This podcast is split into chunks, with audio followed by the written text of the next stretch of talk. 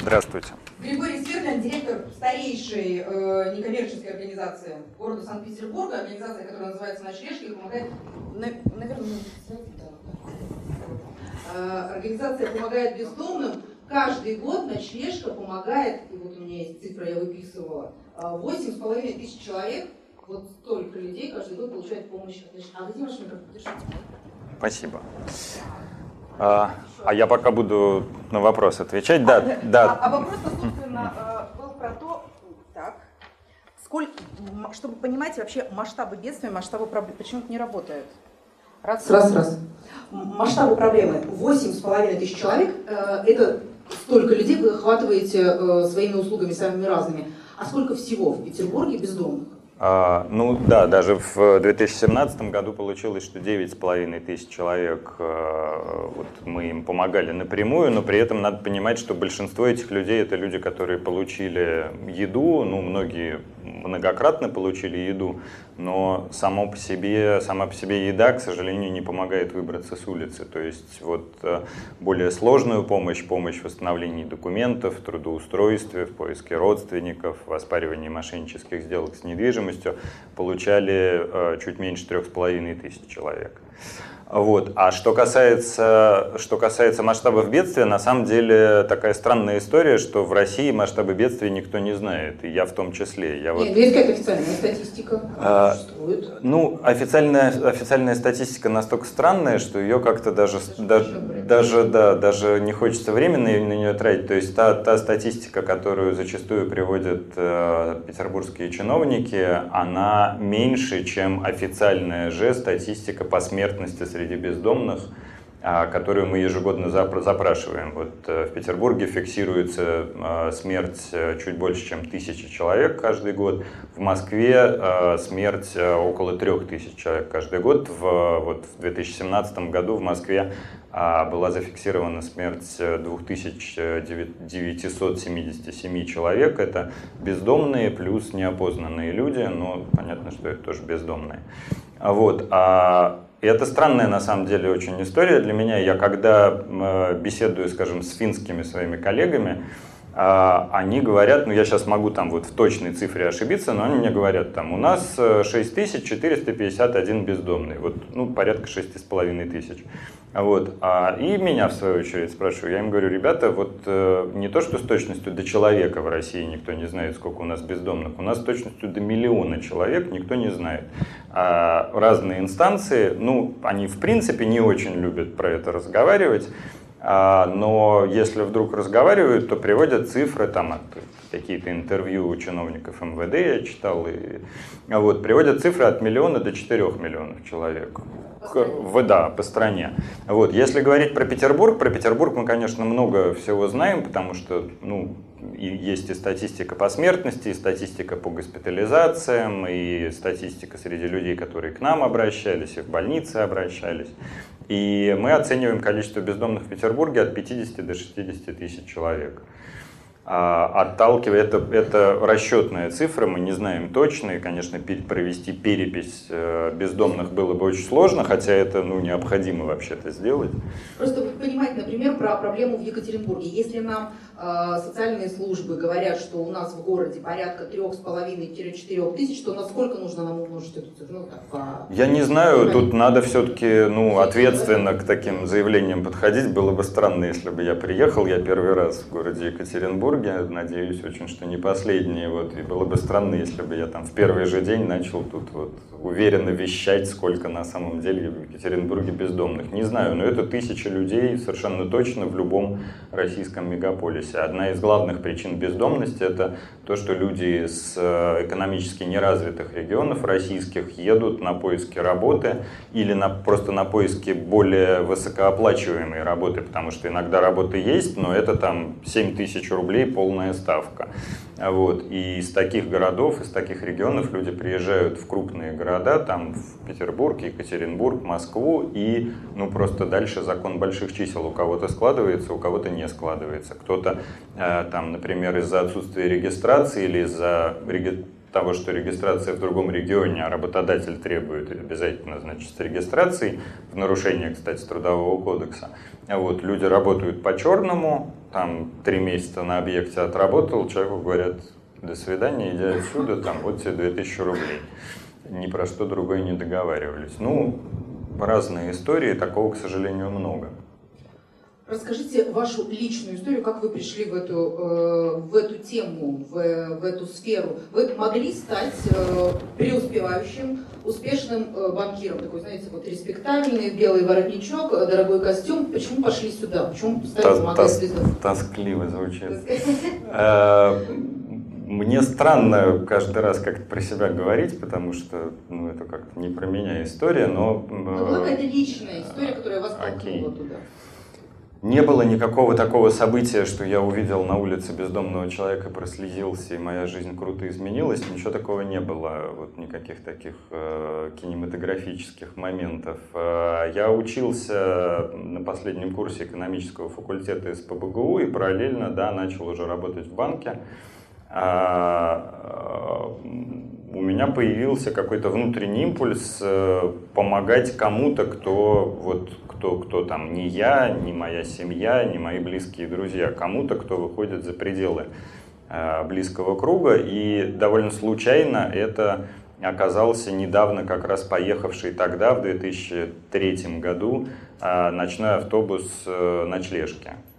Один из проектов ночлежки, который вот 90-го года а, существует. А, я действительно случайно поехал в, именно на этом ночном автобусе, но а, остался я в нем уже не случайно. Я потом еще там 7 лет ездил в качестве волонтера, и я понял, что для меня, для меня, ну, с одной стороны, меня зацепили просто вот эти там 150-200 человек кормят э, каждый будний вечер ночной автобус, меня зацепили просто истории людей, потому что, ну, э, э, почти, почти всегда к бездомности приводят э, череда таких жизненных несчастий, которые наслаиваются одно на другое. Вот там переезд в другой город в поисках работы, да плюс тебя с работы обманули, или там ты заболел, ты работать не можешь, да плюс еще там у тебя документы украли или что-то случилось. Вот такое ком э, несчастья, с которым человек не может справиться.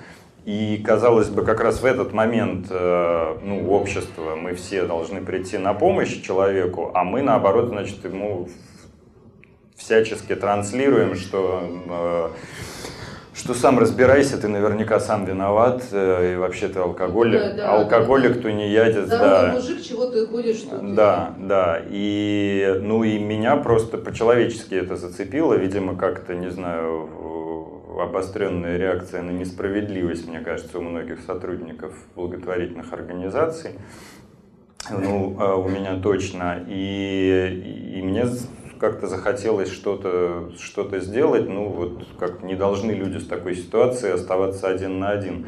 А уже когда я принимал решение из э, коммерческой сферы совсем уйти, потому что, ну, я, собственно, там почти 10 лет продолжал работать э, там уже после банка в разных коммерческих компаниях, э, когда принимал решение, я, ну, для меня было важно помогать именно бездомным в силу того, что я понимал, что, к сожалению, очень мало людей и мало организаций, которые в принципе готовы помогать взрослым. А, то есть у нас, на мой взгляд, и детской благотворительности недостаточно, и очень надеюсь, что ее будет больше и больше. Но вот благотворительности, направленной на помощь взрослым, у нас совсем мало. Вот, ну, то есть просто там, могу потом цифры привести, там в 50-60 раз меньше, чем в там, европейских странах и э, Соединенных Штатах. Вот. А, и для меня было действительно важно, ну вот как-то, если смотреть на себя как на некий ресурс, то чтобы этот ресурс э, пригодился там, где он нужнее всего, а было понятно, что вот все-таки в сфере помощи взрослым, да еще таким взрослым, от которых как-то в массовом сознании плохо пахнет, и они там плохо выглядят и сами виноваты, вот там мой ресурс как-то будет нужнее. Вот Слушай, вот в, это, вот в этом смысле про отношение к э, вот этой категории людей э, дурно пахнет, и вот лучше я перейду на соседнюю улицу. Как вы при вот этом отношении к бездомным умудряетесь собирать деньги? Организация вообще за счет чего живет? Это э, какие-то благотворители, меценаты, партнеры, кто? А, да, это действительно очень сложно, и на самом деле, как мне кажется, одна из главных причин того, что в России, ну вот если прям все-все посчитать, там все волонтерские группы при каких-то храмах, а, вот если посчитать всех, то порядка 200, а, может быть 250 таких волонтерских групп и организаций, там вот в тех же Штатах а, для сравнения 11 тысяч организаций, которые занимаются помощью бездомным, при том, что там, ну, судя по всему, где-то в два раза меньше бездомных а, там, на душу населения. Вот. А у нас основной источник пожертвований – это пожертвования там, самых обычных людей. 100, 300, 500 рублей. Кто-то через сайт наш жертвует, кто-то в копилки наши кладет, кто-то там банковским платежом переводит. Мы вот, э, я рассказывал уже не раз эту историю, мы с Э, с бухгалтером нашей, э, нашим Галиной лет пять назад она ко мне подходит, и мы с ней начинаем как-то разбираться. Непонятно, приходят какие-то суммы, там 120 рублей, а, приходят каждый месяц там, через Сбербанк. Э, ну, там, а от кого-то 200 рублей, от кого-то 50 рублей. Вот, мы начинаем разбираться, и выясняется, что это, что это пенсионеры, у них вот день пенсии, и они переводят значит, ночлежки каждый месяц в одну и ту же дату, и мы с ней просто чуть не прослезились. Э, ну, то есть это какая-то невероятная ответственность, конечно. Э, и, ну, пользуясь случаем, огромное спасибо всем людям, которые, кто сколько может, поддерживают ночлежку, кто-то не деньгами, кто-то временем своим. У нас очень много всего делает силами волонтеров, и это там несколько сотен человек, которые там кто-то несколько часов в неделю, кто-то несколько часов в месяц э, тратят, кто-то еду раздает, кто-то там сайт наш э, рисует, э, кто-то там CRM-систему программирует, которой потом пользуются наши юристы и соцработники. У нас в этой CRM-системе уже почти 15 тысяч анкет людей, которым мы э, помогли. Вот, да, сейчас вот э, просто договорю, да, что основной, э, основной источник э, финансирования это вот действительно то, что на таком профессиональном языке называется частные пожертвования. А еще процент, ну то есть вот это по этому году, видимо, будет 50% нашего бюджета. Еще а, процентов 25 это бизнес, который нас поддерживает. А, еще а, процентов 10 э, это государственные деньги, вот, и оставшиеся там 15-20% это гранты благотворительных фондов. Вот такое вот лоскутное одеяло. У нас нет ни одного источника финансирования какого-то одного человека или там одного бизнеса, который бы составлял больше 10% Э, нашего бюджета. Это в какой-то степени тяжело, потому что все время приходится заниматься, конечно, поиском, э, поиском денег. Вот. А в, в каком-то смысле это хорошо, потому что ну, это дает нам э, финансовую устойчивость и дает нам независимость. Мы ну, помогаем людям, делаем это так, как нам кажется правильным, не, в общем. Это же сам правильный бюджет, диверсифицированный. Да, да, если говорить да, экономическим языком. Давайте про механику поговорим какие, э, какой функционал выполняют работники, не волонтеры, а те, кто получают в ночлежке э, зарплату, и вот это принципиально, что вот эти люди должны быть работниками. Uh-huh. А какой функционал можно отдавать волонтерам? И про волонтеров очень важно понимать. Это люди, которые, ну вот сегодня мне захотелось поиграть в волонтера, я пошел и покормил бездомных. Или это люди, которые системно, годами, я не знаю, там, э, участвуют в вашей работе? А, значит, э, про механику у нас, э, ну просто я перечислю, у нас э, есть э, в штате прям на полную ставку 6 специалистов по социальной работе. Это люди, которые ну, прекрасно разбираются в законодательстве, в каком-то смысле они психологи, потому что им нужно и поддерживать людей, как-то и контролировать людей, и мотивировать людей. Вот. А у нас три юриста в штате, у нас э, два психолога в штате, ну, они делят между собой одну ставку.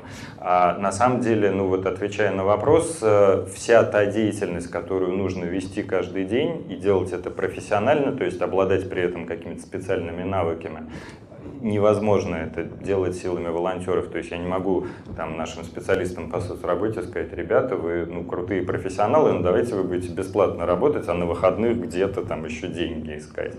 А, хотя ну, во многих организациях, к сожалению, выглядит каким-то таким образом. И, собственно, в ночлежке тоже, когда я в 2010 году уже пришел работать в ночлежку, у нас соцработники зарабатывали 14 тысяч рублей. Понятно, что даже в 2010 году жить на эти деньги невозможно. Это значит, что люди... волонтерили год где-то за такие же суммы? А, Вы ну, волонтерили, в смысле, работали уже в? Ну, я, я пришел, у меня была как бы большая зарплата 20 тысяч рублей. Вот. А, но понятно, что жить на такую зарплату тяжело, но у меня там были какие-то накопления, а у коллег, коллег у моих, значит, у кого-то там супруг или супруга кормил, кого-то кормила там вторая, третья работа, но это значит, что человек не может там 40 часов в неделю заниматься помощью бездомным, потому что он еще там на двух-трех работах работает. И э, мы с коллегами в какой-то момент просто в качестве такой одной из целей сформулировали, что наши сотрудники все-таки должны получать ну, какие-то человеческие деньги, хотя бы там 70-80% от, те, от тех сумм, которые они при их квалификации могли бы зарабатывать в коммерческом секторе. Ну и вот, наверное, к только к 16-17 году мы э, до этого уровня зарплат доросли. И все-таки сейчас можно работать в ночлежке и не совмещать это там одновременно еще с двумя работами или там не, не висеть у родных на шее. Вот. А, ну, а, водитель ночного автобуса получает зарплату, потому что тоже ему нужно каждый день там 8 часов крутить, э, крутить баранку. Кроме того, он не просто водитель, а у него тоже есть навыки социального работника. Ну вот видели, э, может быть, Игоря на видео, которое тут вначале показывали, э, он действительно человек, э, с помощью которого многие-многие люди с улицы э, выбрались или, по крайней мере, начали выбираться. То есть Игорь их направил к нашим юристам там, и соцработникам, и уже они, в свою очередь, помогали выбираться с улицы. А есть несколько человек, которые занимаются поиском, а, привлечением ресурсов, то есть и денег, и волонтеров, и а, всяких нематериальных пожертвований, то есть не, не денежных пожертвований, а пожертвований там, в виде медикаментов, поношенной одежды, но пригодной к носке, вот, еды и так далее, и так далее как много людей удается вернуть в социум, удается вернуть в строй. И вот этот показатель можно считать критерием эффективности или какой-то другой? Ну, а, мы именно так формулируем. Для нас основная, собственно, цель существования ночлежки – это помогать людям выбраться с улицы и встать на свои ноги, вернуться к обычной жизни и дальше уже не нуждаться ни в помощи ночлежки, ни в помощи там, каких-то иных благотворительных или государственных э, организаций. Вот. А если говорить про цифры, у нас вот э, к прошлому году стало получаться, что чуть больше половины людей, которые проходят э, через наш приют, а э, в год это от 140 до 200 человек, вот чуть больше половины этих людей на улицу уже не возвращаются. После э, в среднем 4,5 месяцев проживания в приюте у нас нет жесткого срока, кому-то достаточно двух месяцев, и человек за эти два месяца с помощью своего социального работника, у каждого жильца приюта есть прям свой социальный работник такой, который и поможет, и подскажет, и проконтролирует. А вот.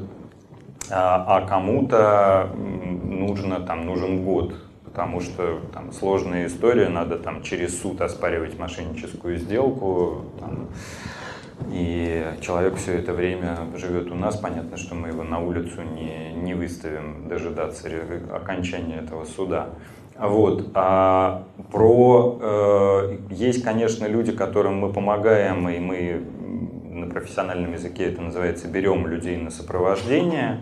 То есть начинается долгосрочная работа там, по, например, восстановлению трудовой книжки, чтобы человек начал получать там, пенсию, которая ему полагается, или там, долгосрочная работа по а, там, устройству на работу человека, поиску вакансий. Э, значит, человек ходит, э, собеседуется, устраивается на работу, там на одной не сложилось, значит, сложилось на другой. Вот, но вот э, и это сотни людей э, каждый год, вот, но оценить результаты этой работы, к сожалению, не всегда удается, потому что ну, это как с в, какой-то, в каком-то смысле как с больницей. Человек, э, значит, попал в больницу, ему помогли, он выписался, он, скорее всего, не придет рассказать, что там, ребята, у меня все зажило, спасибо. Вот. И тут, в принципе, то же самое. То есть такой период, про который не очень-то приятно, конечно, вспоминать, все равно довольно многие люди приходят, и у наших там, соцработников почти всегда есть какие-то конфеты, печенье бесконечные, которые им принесли люди, которые раньше жили в приюте или там раньше были на сопровождении, продолжали жить на, на улице где-то, а за этим самым сопровождением приходили к своему соцработнику.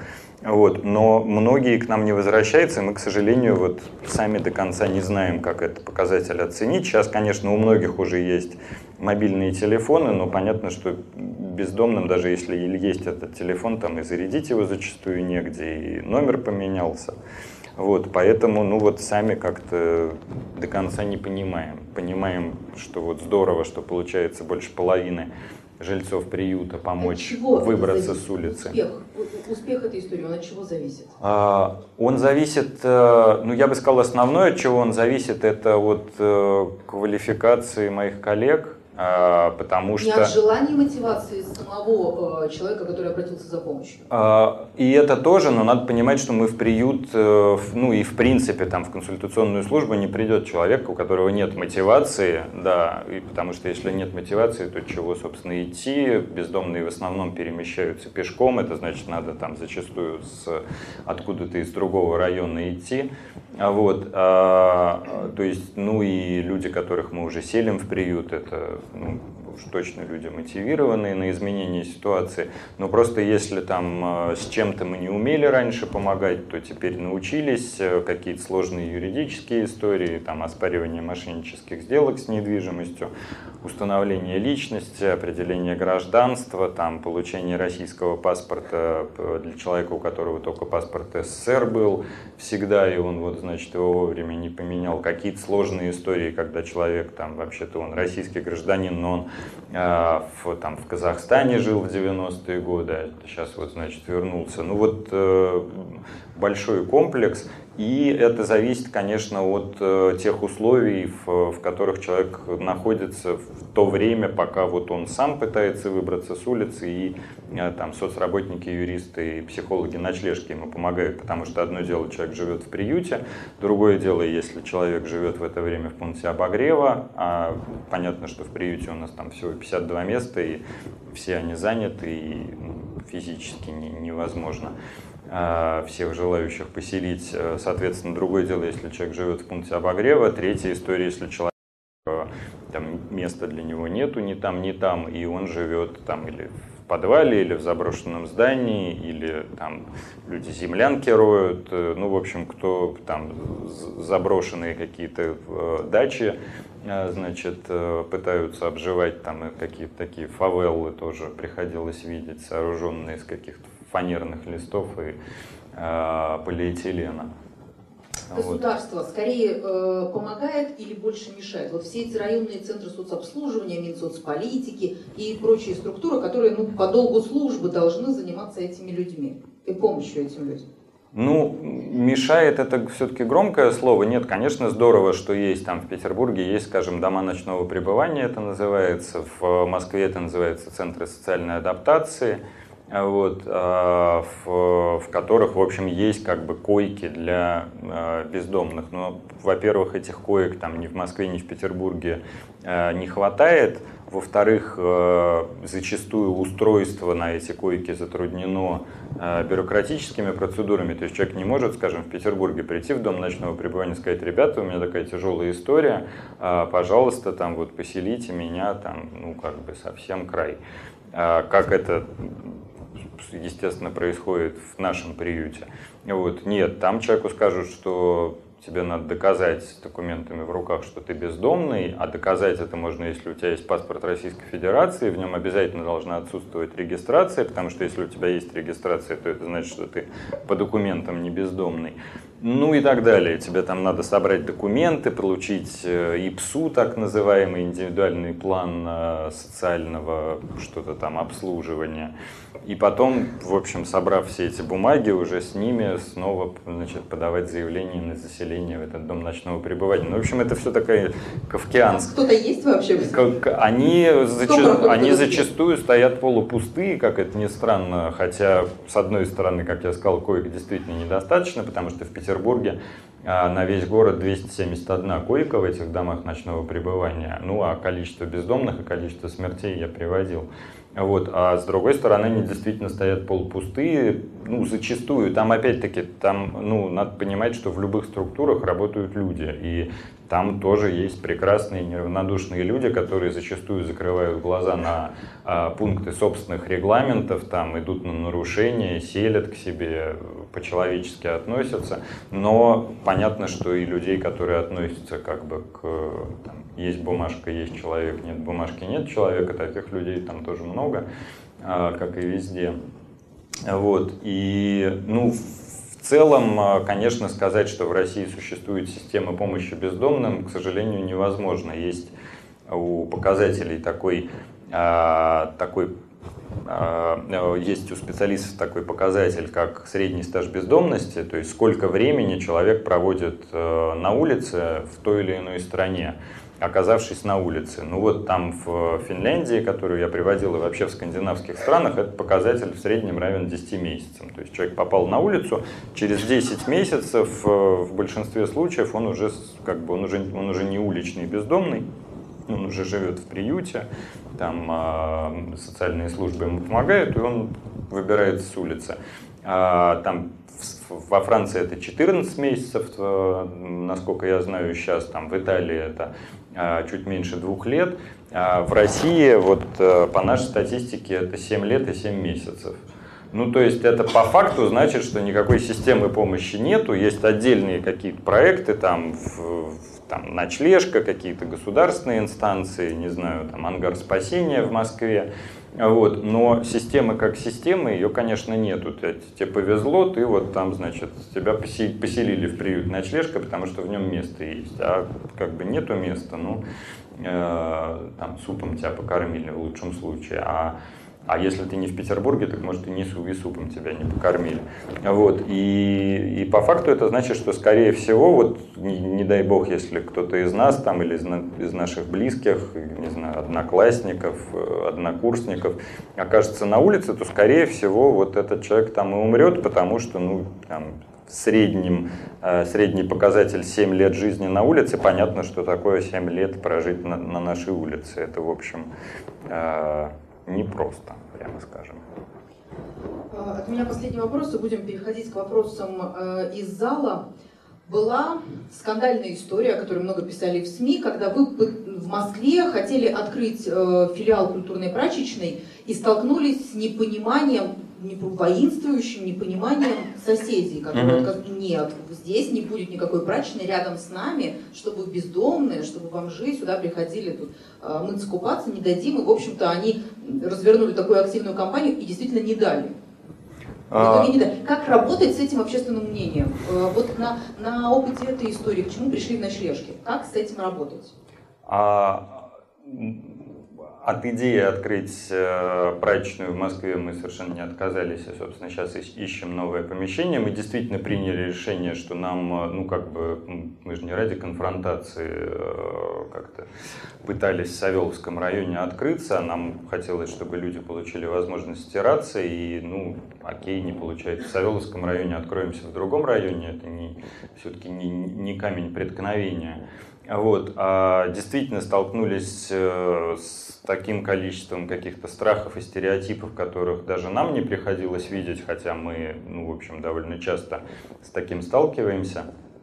А, ну, а уж наши подопечные сталкиваются там чуть ли не ежедневно, к сожалению, ну, все мы периодически э, видим и слышим истории, как там избили бездомного, убили бездомного. Каждый год э, только до средств массовой информации добирается несколько случаев, когда людей просто сжигают в подъезде, какой-то не, не, неадекватный житель э, там выходит из своей квартиры обливает бензином бездомного, который пытается там переночевать вот, и поджигает. А, и, ну, это, к сожалению, да, та, та реальность, в которой мы живем, вот это вот э, э, количество страхов, мифов, э, которые тему бездомности окружают, и уровень агрессии просто-напросто в нашем обществе, потому что, ну, я бы понял, если бы эти активисты, ну, да, там люди не понимают, боятся, там, не знаю, дети, а вдруг что, ну, окей, там, ребята, пожалуйста, перенесите прачечную. Вот, а мы действительно, вот э, наша ошибка, мы не, не запланировали, не потратили до, до нужное количество сил на то, чтобы объяснить, э, что, собственно, будет происходить, как это будет организовано. А когда стали общаться, поняли, что на самом деле ну, уже поздно, хотя буквально там через несколько дней после анонса. Вот, а, так вот, э, для меня, да, странно было то, как, э, как происходит эта борьба и сколько на нас там посыпалось угроз сжечь эту праечную, там, избить будущих клиентов этой праечной, там, э, избить, убить сотрудников ночлежки. Ну, в общем, это как- как-то для меня очень э, такой активизм, который э, дискредитирует любые цели, за которые он борется.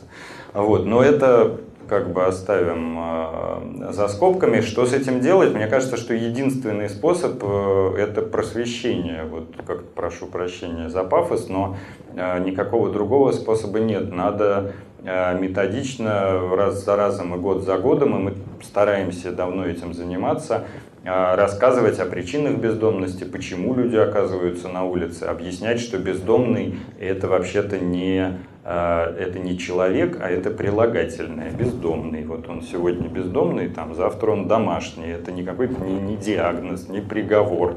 А можно вообще-то помочь человеку, он выберется с улицы, и дальше будет, у нас там есть волонтеры бывшие бездомные, у нас есть э, шесть сотрудников бывших бездомных, там, э, не знаю, у нас жертвователи есть бывшие бездомные, я там пришел как-то на, на работу, смотрю, на, на моем столе там 2000 рублей лежит, и записочка «Спасибо, вы мне в свое время очень помогли» без подписи.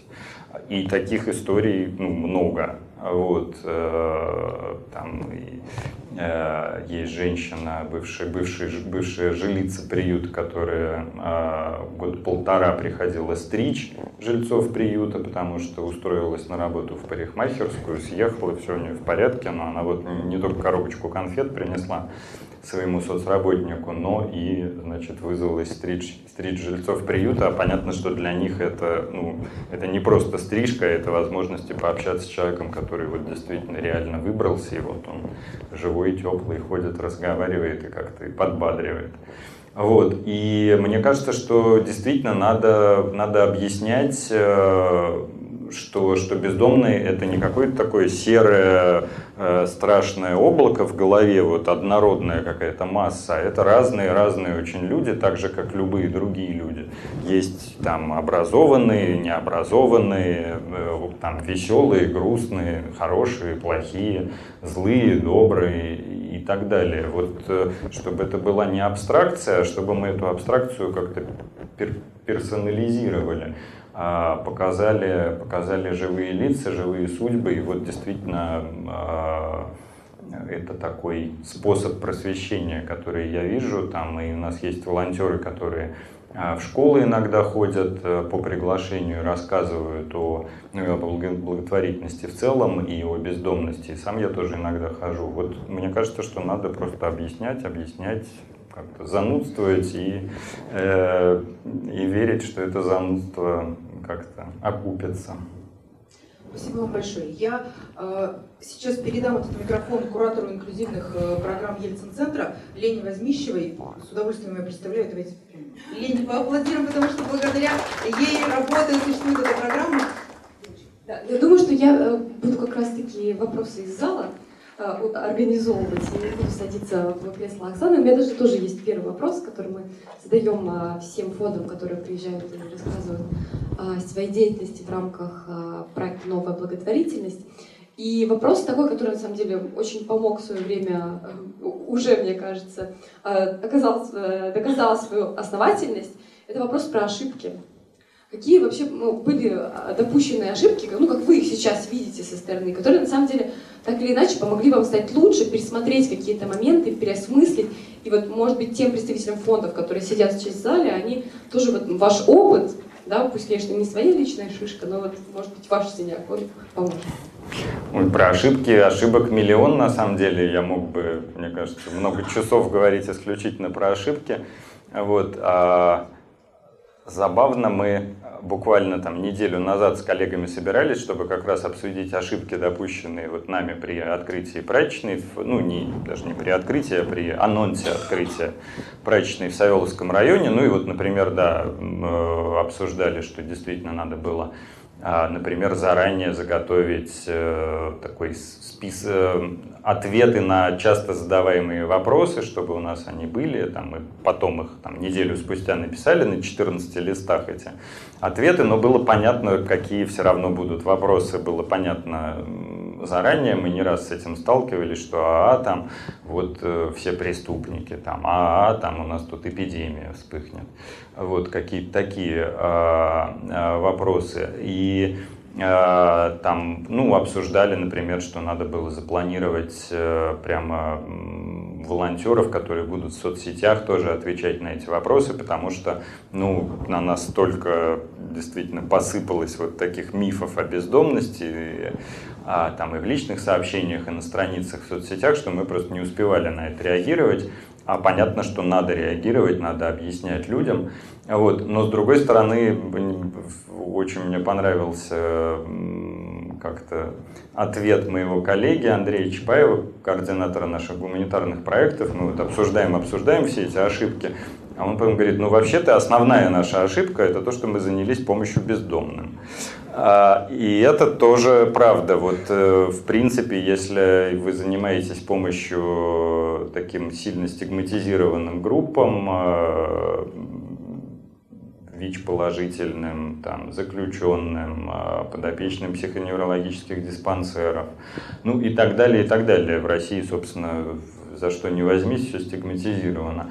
Вот, то, э, к сожалению, будьте да, морально готовы к тому, что вы столкнетесь с непониманием, э, каким-то обесцениванием вашей деятельности делать деваться некуда. Ну, я, наверное, на каких-то конкретных историях э, рад буду про наши ошибки рассказать. Это всегда, мне кажется, как-то интереснее, чем про успехи разговаривать. Ошибок много. Ну, я, например, понимаю, что если бы ну, я как-то был по поумнее, по, и подальновиднее, и поэффективнее, то то, чего нам с коллегами удалось добиться вот там за последние 7 лет, которые я руковожу организацией, наверное, можно было бы за 4-5 лет того же самого добиться, но как бы что имеем, то имеем. Я уже вижу, есть вопросы. Добрый вечер, Анна Батур. Вопрос такой. Добрый вечер. Вот у вас указано оказание юридической ну, именно по количеству консультаций. А, почему? а есть более дробная статистика? Ну, например, скольки бездомным удалось вернуть жилье, которое у них набрали на Есть, есть такая статистика? А почему тогда она не звучит? А? Потому, что, потому что просто количество консультаций, ну, знаете, у нас есть очень много имитационных организаций, типа уполномоченных правом человека в некоторых регионах, и чисто имитационных. И они говорят, мы помогли там пяти тысячам человек. Я говорю, а в чем помощь? А мы им дали разъяснение, что найти в полицию. Не-не-не, смотрите, на, да, это, да, это совершенно справедливый вопрос, но на самом деле я не согласен с тем, что не звучит, потому что звучит просто. Если я начну сейчас перечислять, то это будет, то это будет занудство. А если вы залезете на наш сайт homeless.ru и посмотрите там годовой отчет за 17 например, год, ну, собственно, за любой год, там за, за, за последние лет 5 уж как минимум годовые отчеты выложены, то в каждом годовом отчете есть подробная подробный разбор. Ну, например, там в прошлом году 110 людям мы помогли в, э, устроиться на работу. Вот. А там же есть цифры по количеству э, жилья, которое удалось вернуть, и по количеству там, паспортов Российской Федерации, которые получилось восстановить, ну и так далее, и так далее. У нас этих пунктов, у нас вот действительно есть CRM, написанная волонтерами нашими, и а, в этой CRM есть прямо 33 или 34 уже сейчас пункта сервисного плана. То есть чем, в принципе, там, юрист и соцработник ночлежки может человеку помочь. И там будет там, восстановление там, трудовой книжки, там, помощь в оформлении инвалидности, помощь в получении медицинской помощи, там, помощь в возвращении домой в другой город, там, помощь в поиске родственников, помощь в трудоустройстве, помощь в трудоустройстве с проживанием, ну и так далее. И вот так вот 33 пункта. Вот. И, ну, понятно, что в каждом там каком-то интервью, если я буду занудно перечислять эти цифры, то все от скуки а, помрут. Но все это висит на нашем сайте, все это можно посмотреть, и мы как раз очень стараемся, чтобы наша деятельность была открытой и прозрачной. И если вот, ну, какими-то ноу-хау делиться, а, то мне кажется, что очень важно прям сознательно тратить э, силы, ресурсы, время а, а, на то, чтобы иногда даже деньги на то, чтобы там печатать годовые отчеты, на то, чтобы был сайт, э, на который приятно зайти, и на нем э, понятно, где найти информацию. Вот. А, мы, например, э, придумали еще там, если не ошибаюсь, в 2012 году проводить ежегодно в День открытых дверей. А, то есть э, понятно, что в ночлежке в любой день все двери открыты, можно прийти, там, задать любые вопросы, залезть в любые углы. Но э, раз в году мы специально устраиваем день открытых дверей, то есть это рабочий день, но при этом мы как бы не работаем, ну вот за исключением соцработников вот, и юристов. А вот такие офисные сотрудники, они не работают, и у нас прямо там экскурсии водим, и э, показываем все наши проекты. Есть даже такая последние годы уже серия лекций в течение этого дня, когда каждый из сотрудников рассказывает про свою область работы.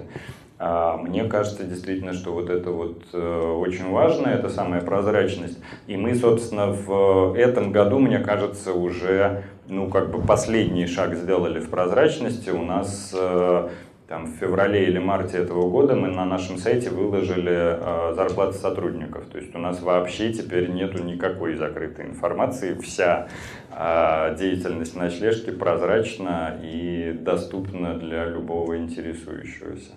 И вот просто в продолжение разговора я на самом деле изучала сайт изучала все эти перечисленные вами документы и поражалась тому, а, как вот этой прозрачности, потому что не секрет, что тех же самых бездомных нередко а, эксплуатируют, иначе это не назвать, да, в том числе организации якобы им помогающие. Такие случаи в России были, и, может быть, и в нашем городе, и в соседних городах. А, когда, собственно, бездомных а, привлекали на какую-то низкооплачиваемую, не знаю, работу, и опять же, это было все, велось это все по документам, как деятельность благотворительная, облагораживающая и так далее. Поэтому, когда я изучила сайт ночлежки, я просто поразилась действительно их прозрачности, то, что вот все можно увидеть. Да, и, и вот как бы и вот ответственности перед обществом, не знаю, мне кажется, что это показатель ответственности перед обществом, что ты свои 100 рублей вот с карточки у тебя списывается каждый день в день зарплаты, чтобы она ушла, эти 100 рублей ушли в ночлежку, ты понимаешь, ты можешь посмотреть как бы этот путь этих э, пожертвований.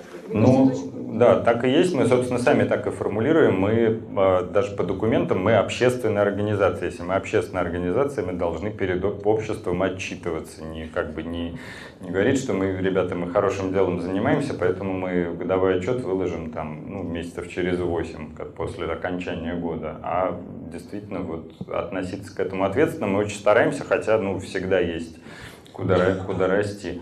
Вот. А то, то, о чем вы говорите, это тоже на самом деле огромная проблема. Таких э, случаев не то, что они бывают, а это, вот я могу сказать, что по прошлому году порядка 70% людей, которые обращались к нам за помощью в нашу консультационную службу, а это вот, как я уже говорил, там 3,5 тысячи человек, то вот 70% из них, э, общаясь там с юристами и соцработниками, рассказывали, что да, они а кто-то один раз, а кто-то и несколько раз попадали в так называемые реп-центры, а мы их с коллегами называем раб-центры, где э, ну, людей просто эксплуатируют как рабочую силу. А там разные бывают условия, где-то э, человек живет, работает за еду, ему просто там денег не платят, но он может оттуда уйти, а где-то там отбирают документы имеющиеся, избивают, э, могут человека завербовать там в Петербурге, а потом перевести в филиал этой организации куда-нибудь в Мурманск, Северодвинск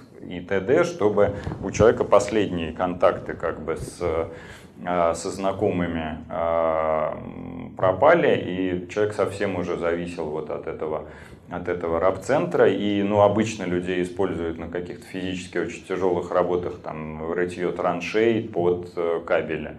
Например, там люди вкалывают по 10 часов, ну и понятно, что это э, как бы такая дорога в никуда, то есть День, деньги, да, э, деньги люди не получают, или там в лучшем случае э, на сигареты какие-то деньги им дают, а ну как бы здоровье у тебя все меньше и меньше, сил у тебя все меньше и меньше, и дальше ты не можешь работать, ты снова оказываешься на улице, но просто уже как бы в еще более тяжелой ситуации. И ну, правоохранительные органы на все эти истории, к сожалению, не обращают, не обращают в большинстве случаев никакого внимания. Это огромная такая вот просто серая зона. То есть тысячи людей там по, в Москве, например, по разным оценкам, в, вот в таких вот раб-центрах обычно это выглядит как квартира, в которой там одновременно живет человек 20. Вот, так вот в Москве а, мне встречались данные, а, что от 20 до 30 тысяч человек живет в таких раб-центрах, только в Москве. Очень важно это проговаривать, потому что действительно у таких организаций бывают часто очень сильные юристы, например, которые просто могут ну, Обычно там не бывает никаких юристов, мне кажется, там как-то все на, на взятках все построено или на каких-то или, или, или на связях, да, они как-то стараются не светиться, но если вы, я не знаю, как в Екатеринбурге, но подозреваю, что то же самое, но в Петербурге, на, там и в Москве на любом столбе э, висят объявления, что вот, значит, э, реабилитационный центр, помощь, там 30 э, тысяч в месяц зарплата, 40 тысяч в месяц зарплата, вот, значит, обращайтесь к нам. А, надо понимать, что ну, реально работающие благотворительные организации не то что не нуждаются в рекламе своих услуг, а ну, просто не справляются с тем потоком людей, которые к ним приходят. И расклеивать объявления на столбах уж точно нет необходимости.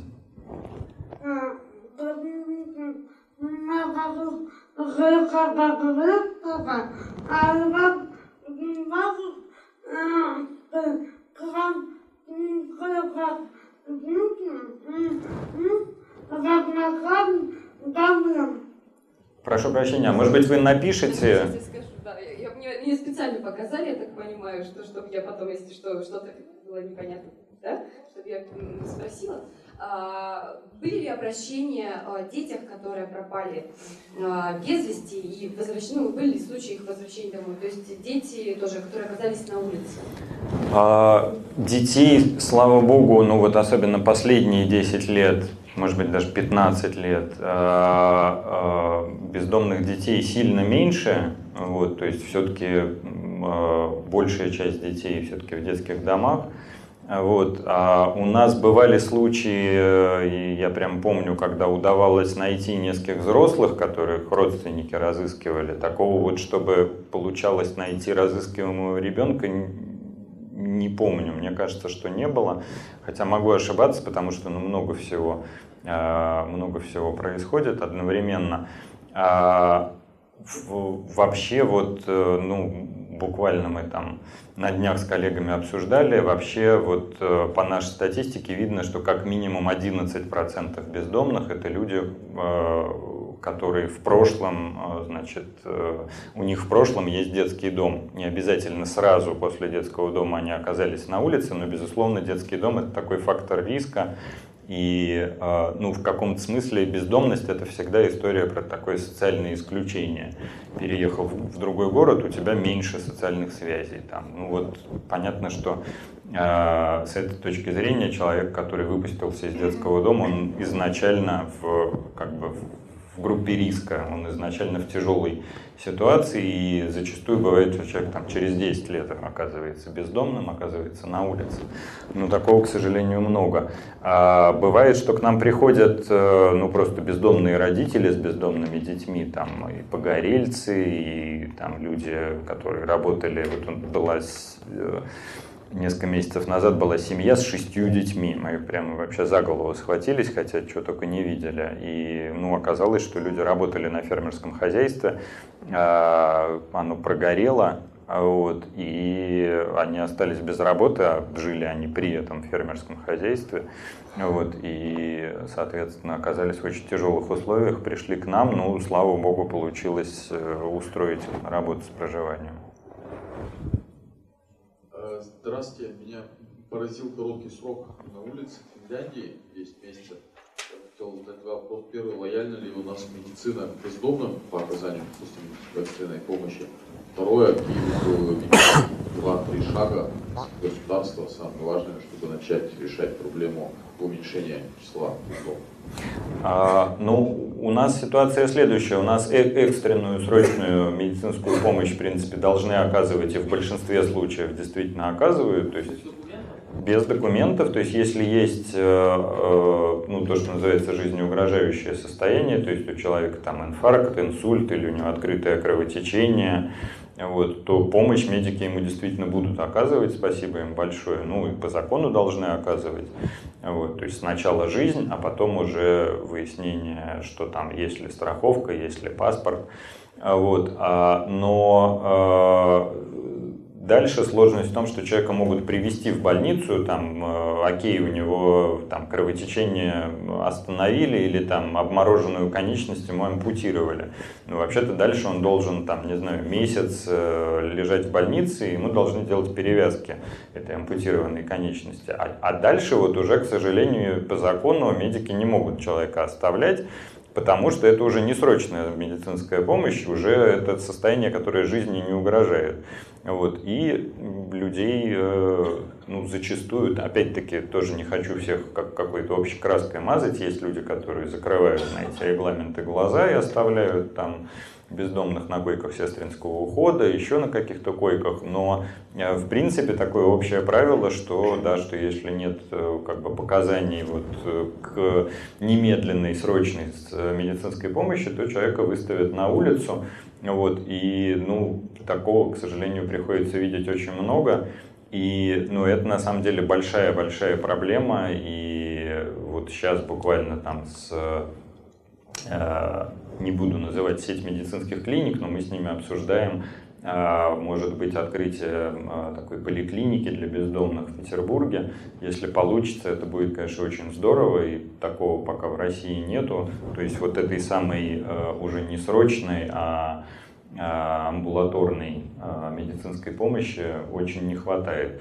А если говорить про, про, то, про, про несколько шагов, ну, э, первый вообще главный шаг, который нужно сделать, на мой взгляд и на взгляд моих коллег, это усовершенствовать систему регистрации, которая есть в России, потому что сейчас система регистрации это один из факторов, а, один из э, факторов риска, один из факторов, из-за которых э, часть людей на улице оказывается. Ну вот, э, там я уже говорил про историю с трудоустройством.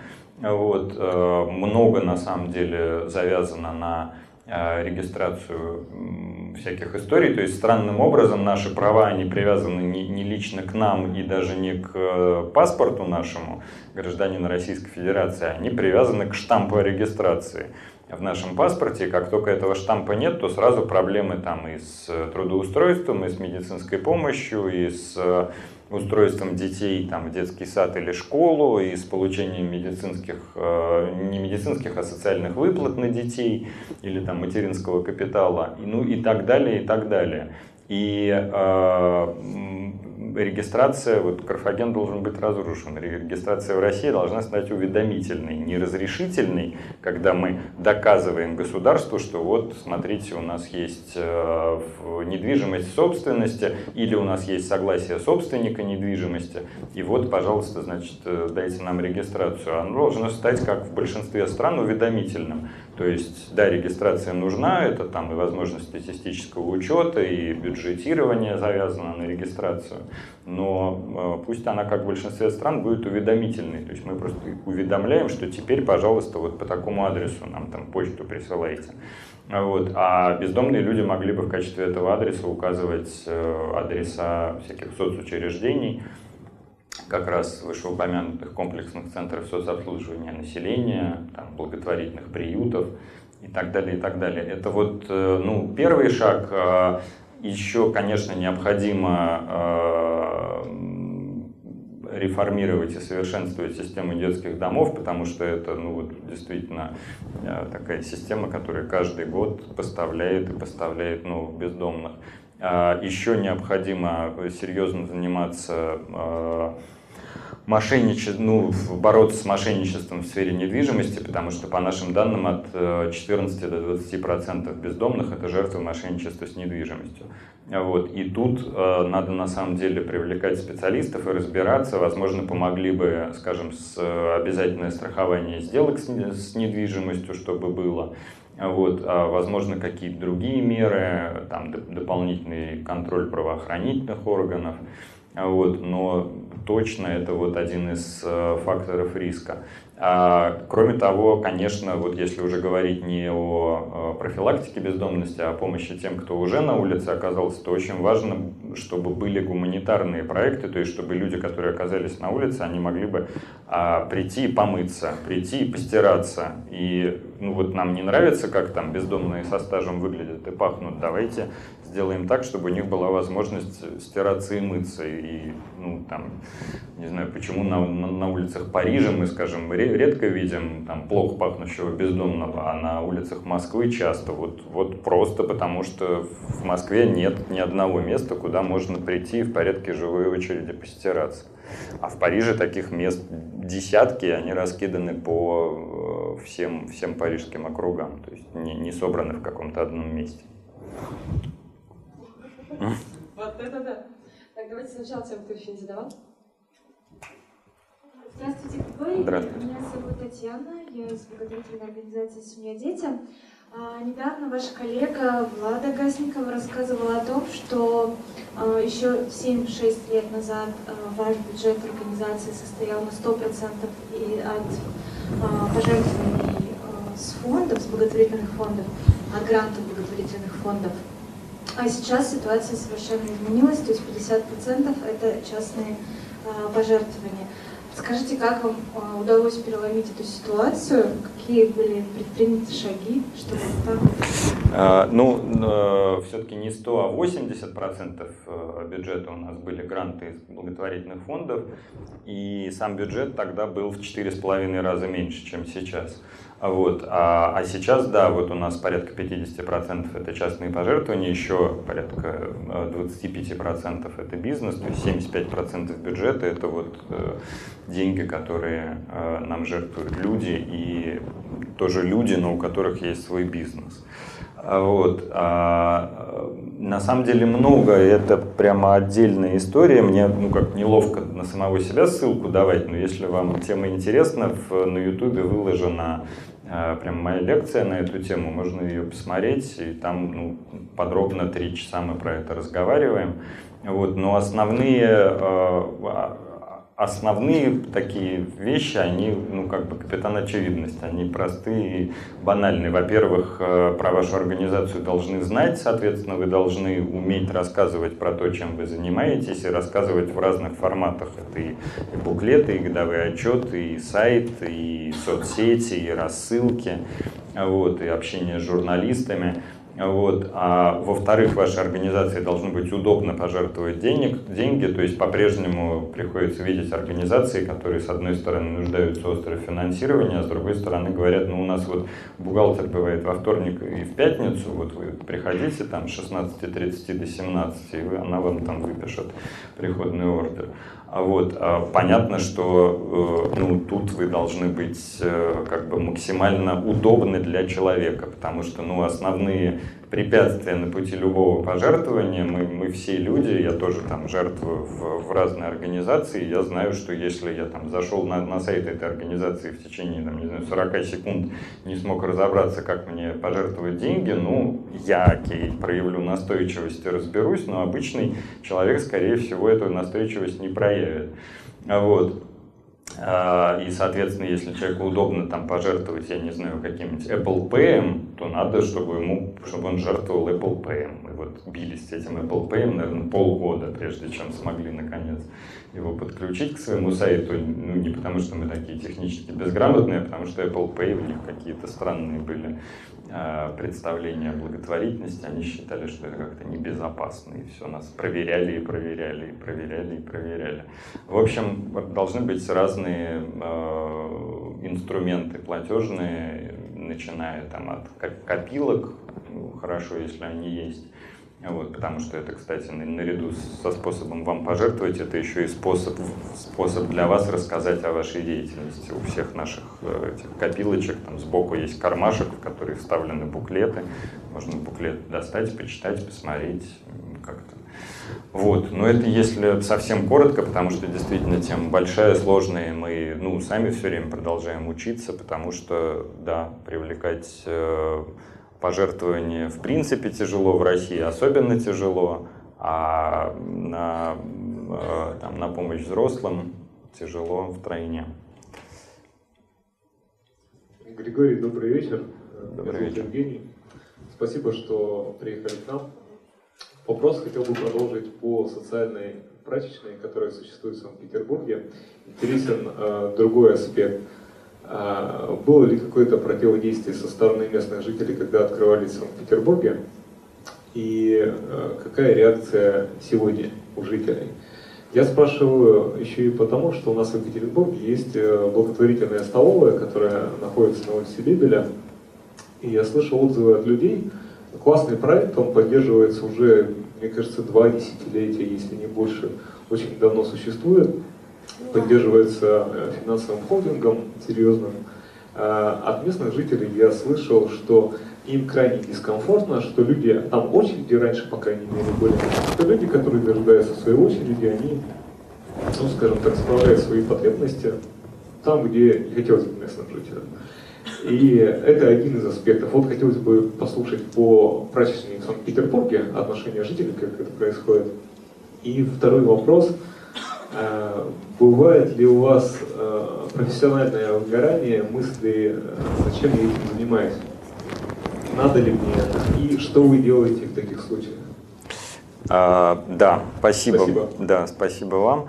А, значит, мне кажется, что во многом это вопрос, ну, просто качества организации процесса. То есть, если ну, скажем, как всегда, когда мы устанавливаем, например, э, пункты обогрева, э, такие большие отапливаемые палатки на 50 человек каждая, мы ставим их на 5 или на 6 холодных месяцев, каждую, ну, каждый зимний, осенне-зимний сезон. Вот. А всегда, когда мы ставим такой пункт обогрева, рядом ставится один или два туалета, чтобы люди могли сходить в туалет. Вот. И у нас никогда такого не происходит, что вот, значит, стоит пункт обогрева и все вокруг загажено.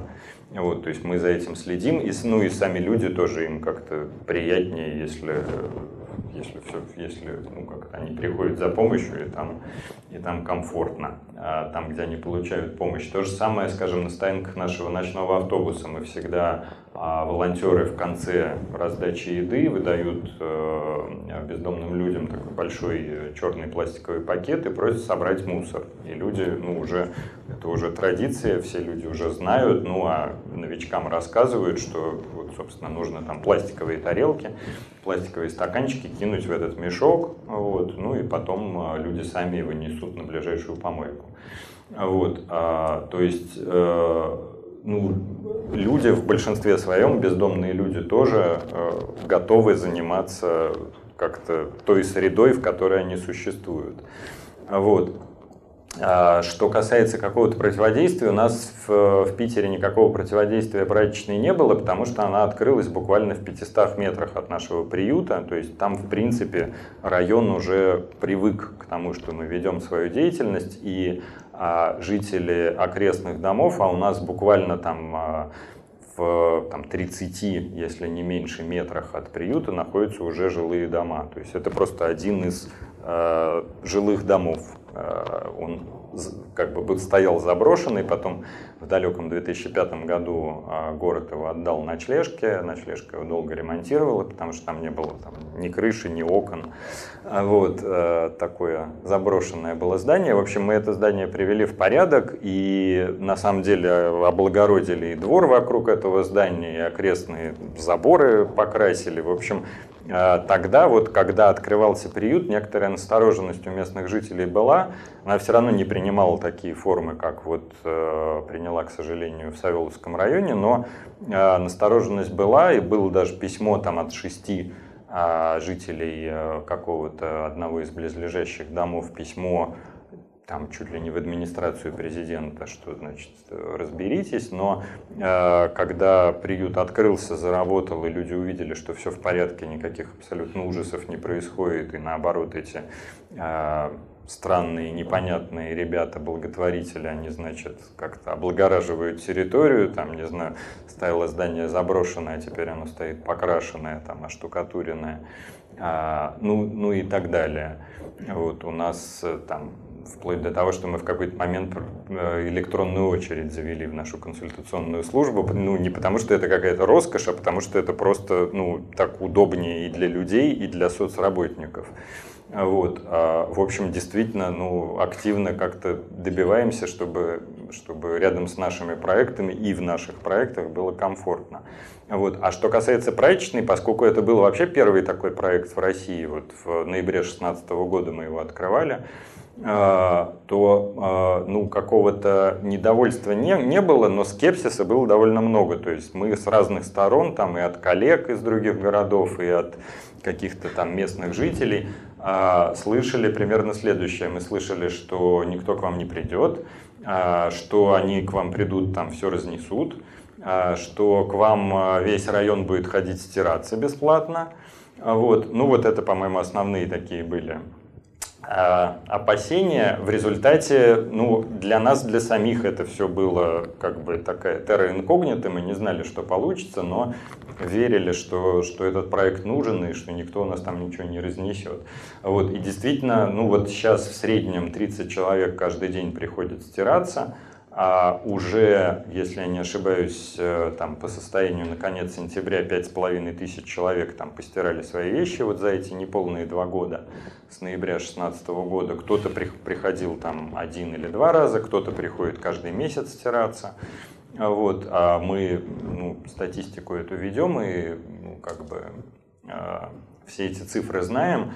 А, да, иногда приходит какая-нибудь, э, не знаю, малоимущая старушка, по которой понятно, что она не бездомная, что она из, там, из близлежащего какого-нибудь дома. Но у нас во всех проектах правило, что если человек пришел за помощью, то мы, естественно, не будем вот требовать у него, «А покажи, покажи паспорт, в котором отсутствует регистрация. Там, бездомный, чем докажешь. Вот. Естественно, если человек пришел и там готов, не знаю, за тарелкой супа стоять в общей очереди к ночному автобусу, ну, значит, он не от хорошей жизни пришел, значит, ему надо. Ну и то же самое с прачечной. Но таких людей немного. В основном там стираются бездомные люди, потому что, ну, все-таки те, у кого есть, там, не знаю, 200-300 рублей на коммерческую прачечную, они постираются в коммерческой.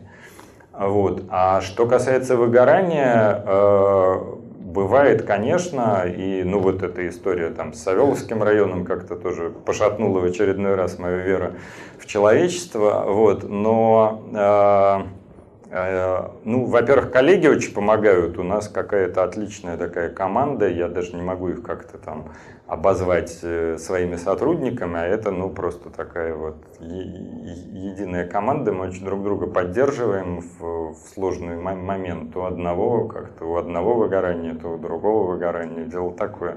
Жизнь непростая. Вот. А, ну, мне помогает, я альпинизмом занимаюсь, мне помогает иногда сбежать в горы или просто там на скалодром сходить, полазать там на 15-метровой высоте, как-то там уже не до, не до чего надо думать про, про следующий перехват или там в горах там про, про то, надежно ли ты страховку организовал, а не про то, там, где тебе взять деньги на там, следующий месяц работы.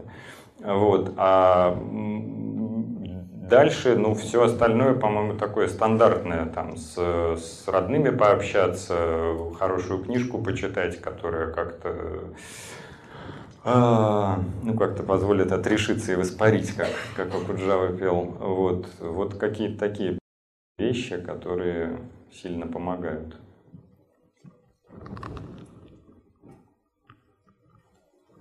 Да, спасибо Спасибо за то, что вы приехали и говорите об этом. Спасибо за то, что вы делаете. Я Дмитрий Каштанов, э, Преображенское православное братство. У меня два вопроса.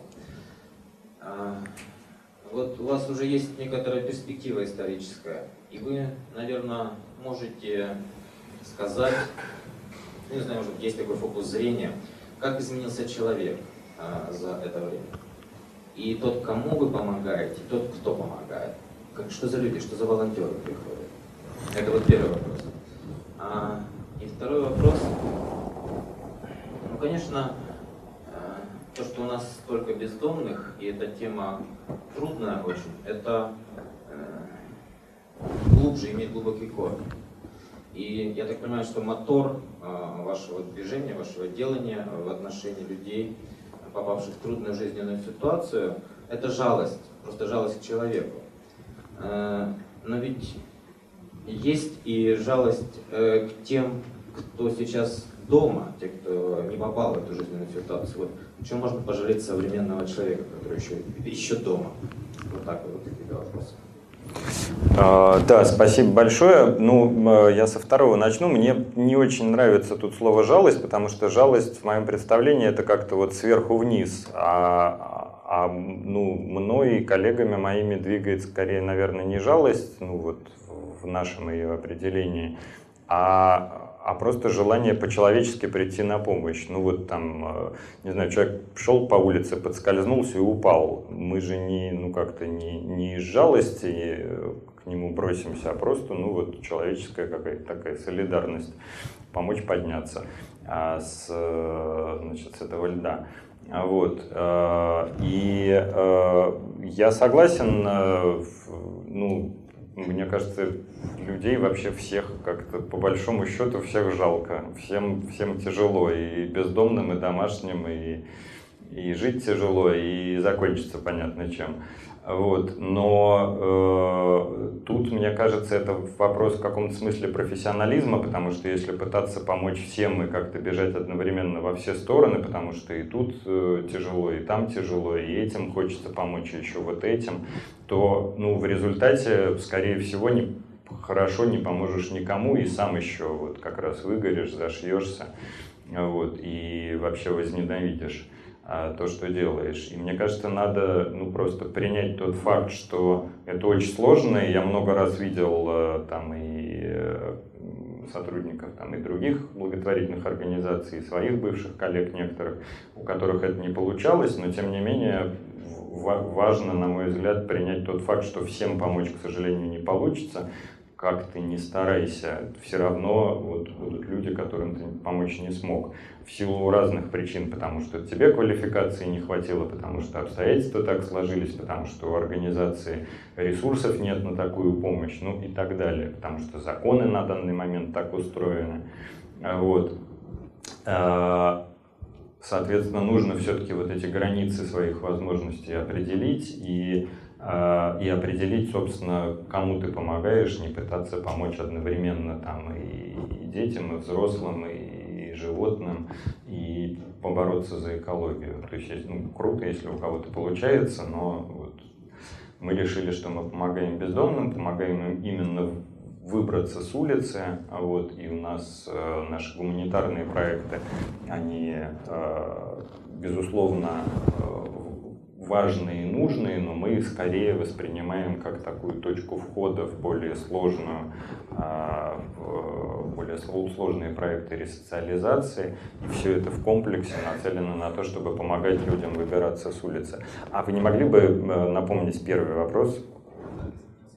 Да, спасибо. А, мне кажется, что то, что касается самих бездомных, ну вот я за те там 15 лет, которые я этим занимаюсь, не вижу каких-то принципиальных изменений и не вижу на самом деле даже принципиальных изменений в причинах бездомности. То есть вот как в там, 2003 году примерно 20% людей оказывались на улице из-за мошенничества с недвижимостью, так вот и в 2018 году такая же картина. Вот это мошенничество с недвижимостью никуда не девается.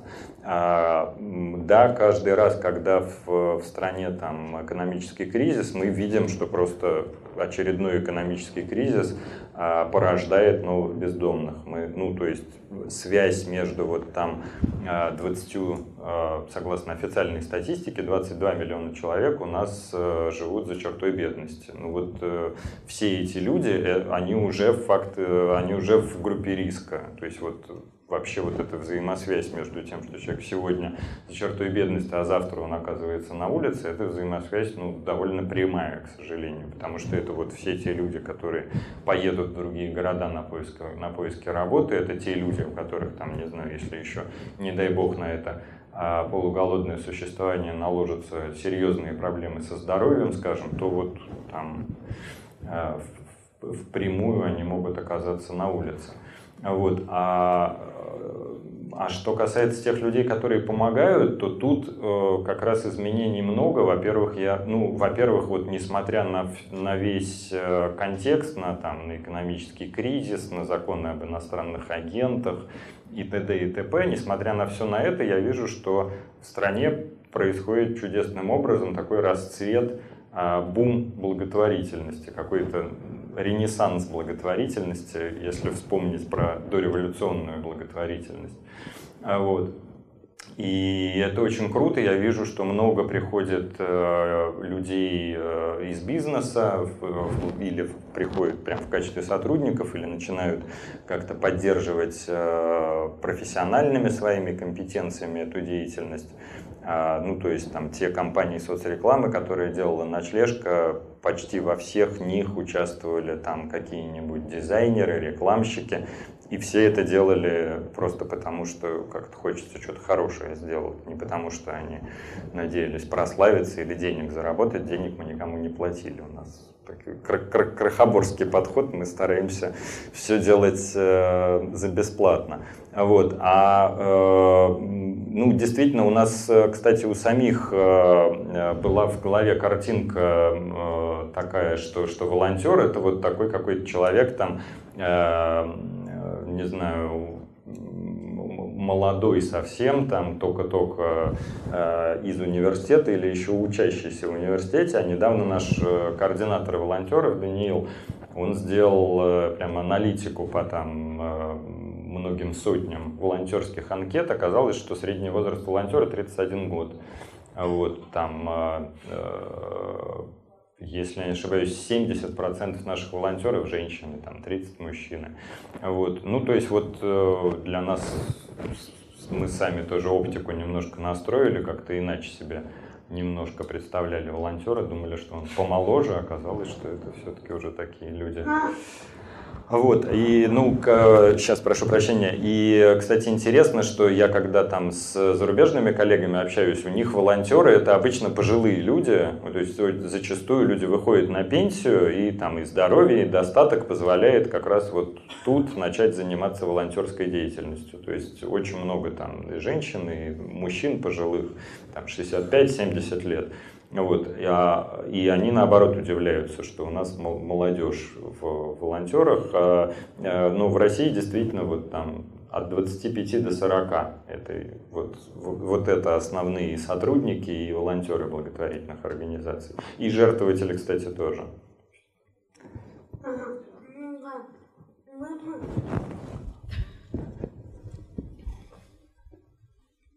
Да, да, да. Давайте, давайте я зачитаю. Тут э, написано, что всем не получится помочь, я знаю это сама. Э, я онко детям помогаю. Спасибо вам, здорово. Мне кажется, Мне да. кажется, да, каждый, каждый тут на своем месте, то есть тут не... Григорий имел в виду, что именно нужно выбрать, кому ты помогаешь, да, вот ты выбрала, кому помогаешь, вот Григорий тоже выбрал, определился. И как бы в этом плане работает система. Ну, Да, на что, ну, понятно, что тут у каждого на что-то свое отзывается, и понятно, что тут нет никакого э, и не может быть универсального рецепта. А Вот. э, Я как раз э, недавно читал такую изданную фондом «Нужна помощь» книгу под названием «Ум во благо», которая, с одной стороны, мне симпатична своим системным подходом, а с другой стороны, там этот системный подход доведен до абсолюта, и это уже мне резко не симпатично, потому что там, а, ну, натурально они э, нарисовали всякие формулы, как э, рассчитать эффект своего воздействия, и вот, э, значит, вот прежде чем жертвовать на что-то, вы сначала посчитаете, а может быть, вот надо, там, значит, детям в Нигерии вложенный вами доллар принесет больше. Ну вот против такого э, совсем доведенного до крайности э, подхода, нацеленного на какую-то псевдоэффективность, я, конечно, тоже против. Поспорить с автором и, собственно, с тем, кто переводил эту книгу, и, собственно, с фондом нужна помощь его амбассадором Мите Лешковской мы сможем уже в следующем месяце. Вот я даже благодарна, а, что у нас как-то всплыла эта Ну, Митя, книга. Митя, Да, Митя, кстати, тоже эту книгу, в общем, Ну, то, да, тоже считает, что это перебор, так что тут у, ну, у нас надо, дискуссии не выйдет. ну да, ну, Мгм. А у меня такой вопрос, пожалуйста, кого больше? Поближе микрофон, Кого больше среди бездомных женщин, Да, спасибо большое. Я тут тоже хотел про это сказать. Э, Мужчин больше, мужчин э, 75-80%, э, женщин, э, соответственно, 20-25%. И ну, есть ряд таких очевидных причин, которые, которые к этому приводят. Ну, например, вот э, мужчины чаще уезжают на заработки в другой регион. Мужчины э, в большей степени склонны к какому-то рискованному поведению, чаще, чаще оказываются в местах лишения свободы. А порядка 10% бездомных это люди, которые после заключения оказались на улице. Ну и так далее. А есть такие менее очевидные причины, например, э, у женщин в принципе в среднем э, существенно больше социальных связей, чем, чем у мужчин, там э, приятельниц, знакомых, подруг. А социальные связи это то, что нас страхует как раз таки на, на, на случай каких-то серьезных жизненных неудач. Вот. А что касается возраста, то средний возраст э, бездомного по разным годам, вот э, мы все время смотрим, колеблется от 41 до 46 лет. Опять-таки есть у нас, э, ну у многих, по крайней мере, в голове картинка, что бездомный это обязательно такой пожилой какой-то человек, но это не соответствует действительности. Но, Как мне кажется, это вызвано тем, что многие люди, которых мы на улице идентифицируем как бездомных, это бездомные с большим стажем, и зачастую человеку там 40 лет, но просто он так выглядит, что кажется, что ему 65. Вот. А при этом важно понимать, что люди, которые на улице относительно недавно оказались, они выглядят, ну вот они как там, как я или как вы выглядят, ни- ничего кроме, может быть, э, ну какого-то большего отчаяния в глазах, ничего эти, в этих людях э, бездомных не выдает. То есть это люди, которые еще, еще не смирились со своим бездомным статусом, люди, которые пытаются выбраться с улицы. А вот, а, Образование, это, это страшно интересно, образование мы замеряем, образование ровно такое же, как среди домашних людей. То есть вот просто один в один тот же процент людей с высшим образованием, с неоконченным высшим образованием, со средним специальным, средним и т.д. Вот очень-очень похоже. Вот там чуть-чуть пла- плавают цифры год от года, но это просто статистические погрешности. Все, все то же самое. То есть тут э, образование, к сожалению, не является каким-то э, какой-то гарантией того, что мы не окажемся на улице. То есть тут, ну, о гарантиях вообще нельзя говорить в, этой- в этой связи, потому что ну, там понятно, что если у вас есть в собственности квартира, если вы живете в том городе, где родились, если у вас постоянная работа, если у вас много друзей и знакомых, то все это а, ну, является некоторой гарантией безопасности. Но при этом я все вот это вышеперечисленное там на себя примеряю. У меня я живу, родился в Петербурге, у меня есть постоянная работа, я, у меня есть однокомнатная квартира даже в собственности. Вот. Но при этом я понимаю, что если я там заболел, не могу работать, ну, у меня пожилые родители, ну, они за мной поухаживают какое-то время. А если, ну, там, друзья мои тоже меня поддержат, но бесконечно поддерживать э, как бы человека тяжело, а потом там, а если я э, серьезно заболел ментальным, например, заболеванием, и уже не такой приятный для, для своих друзей, как э, сейчас, что со мной будет через там 10 лет, а через 20, а через 30 лет, когда я старый, а, ну, тяжело. То есть тут э, я бы скорее говорил не о каких-то гарантиях, что мы не попадем на улицу, а я бы говорил о том, что Э, нужно, нужно добиваться того, чтобы э, в случае, если, не дай бог, мы оказались на улице, чтобы мы точно знали, что нам будут помогать с этой улицы выбраться, что мы понимаем, что условно там мы приходим на вокзал близлежащий, там есть соцработник, который нас направит там в благотворительный или государственный проект помощи, и нам будут оказывать помощь там будут юристы, будут соцработники, будет социальное жилье, будет медицинская помощь и так далее, и так далее. И ну вот,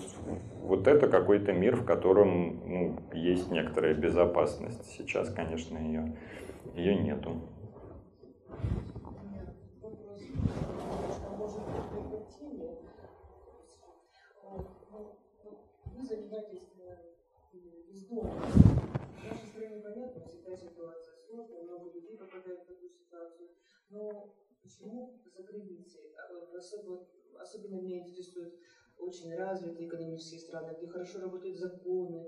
Вот. Почему там люди попадают в такие жизненные ситуации? Какие причины? Вы изучали вот этот опыт?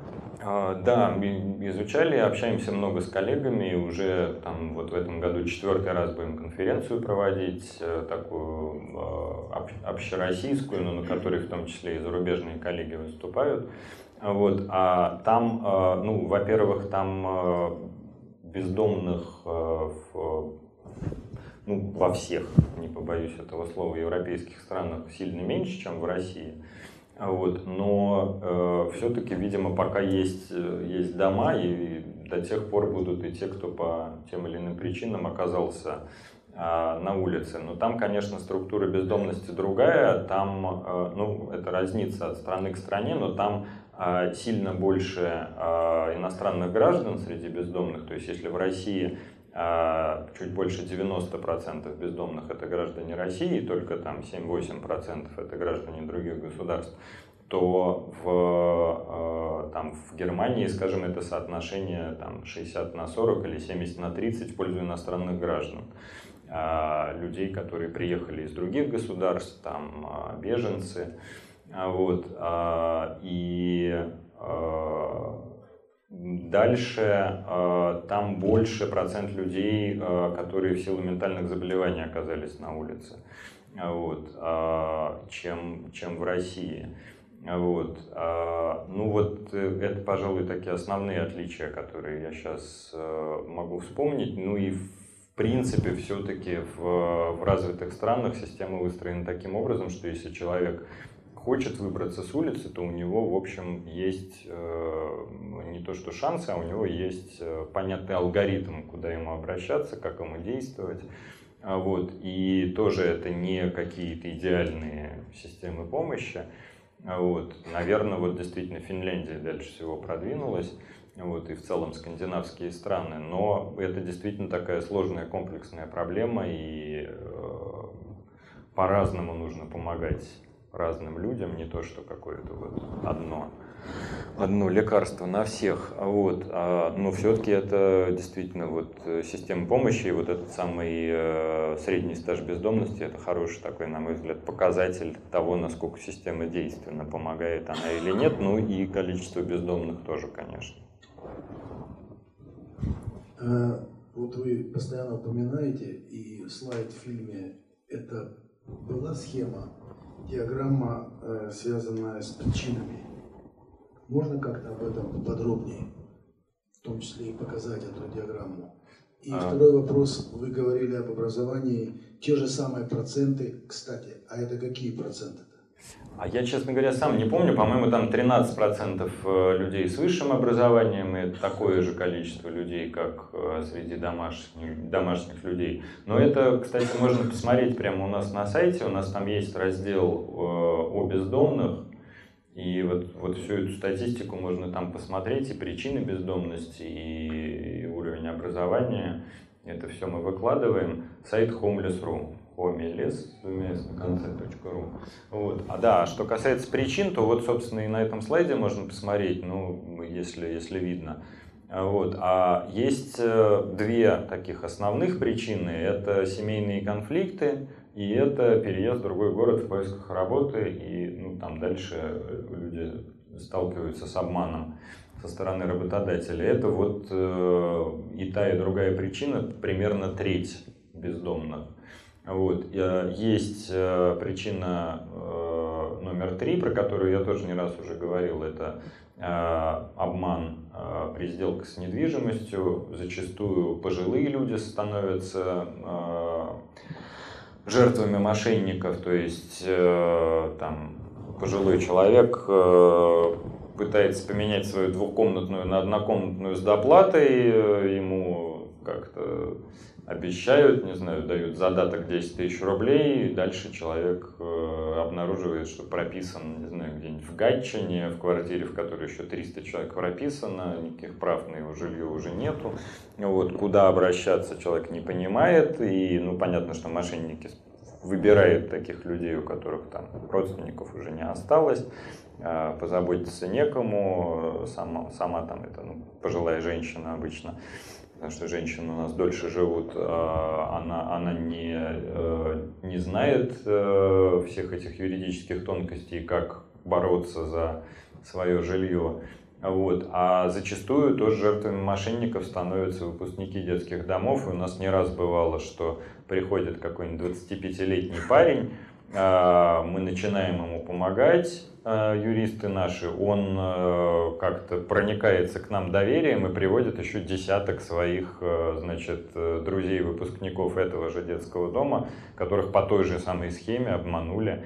И, ну, к сожалению, зачастую в этих схемах замешаны сотрудники этих учреждений. Ну, опять-таки, там есть прекрасные люди, а есть, к сожалению, вот те, кто использует это как возможность нажиться за счет, за счет выпускников этих дет, детдомов. Бывает и такое.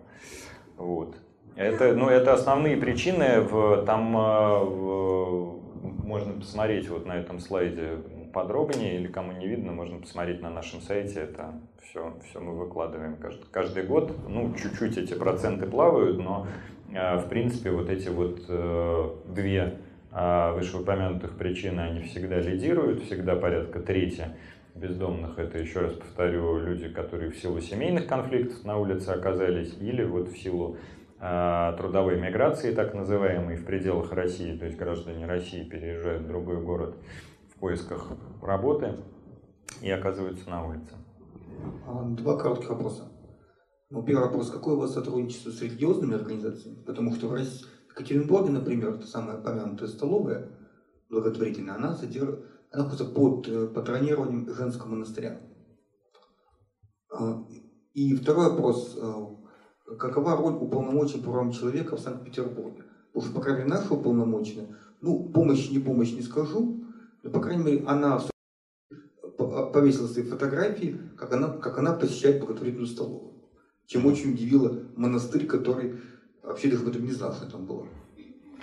Ну, а, да, спасибо. У нас, в принципе, подход, э, и мы это и, и декларируем, и так и работаем, мы, мы вне религии, в том смысле, что мы не ставим а, а, никогда не является в наших проектах и не может являться э, получение помощи, э, значит, э, в зависимости от там, того, помолился человек, не помолился человек, как это, к сожалению, происходит в некоторых организациях, которые я знаю, ну что вот там сначала молитва, потом раздача супа. Вот у нас такого, конечно, нет и никогда не будет. В этом смысле мы вне религии, но при этом мы сотрудничаем с, с разными конфессиями и там, не знаю, а, Александра Невская лавра, то есть Русская Православная Церковь, э, много лет давала хлеб для нашего ночного автобуса, и спасибо им за это большое.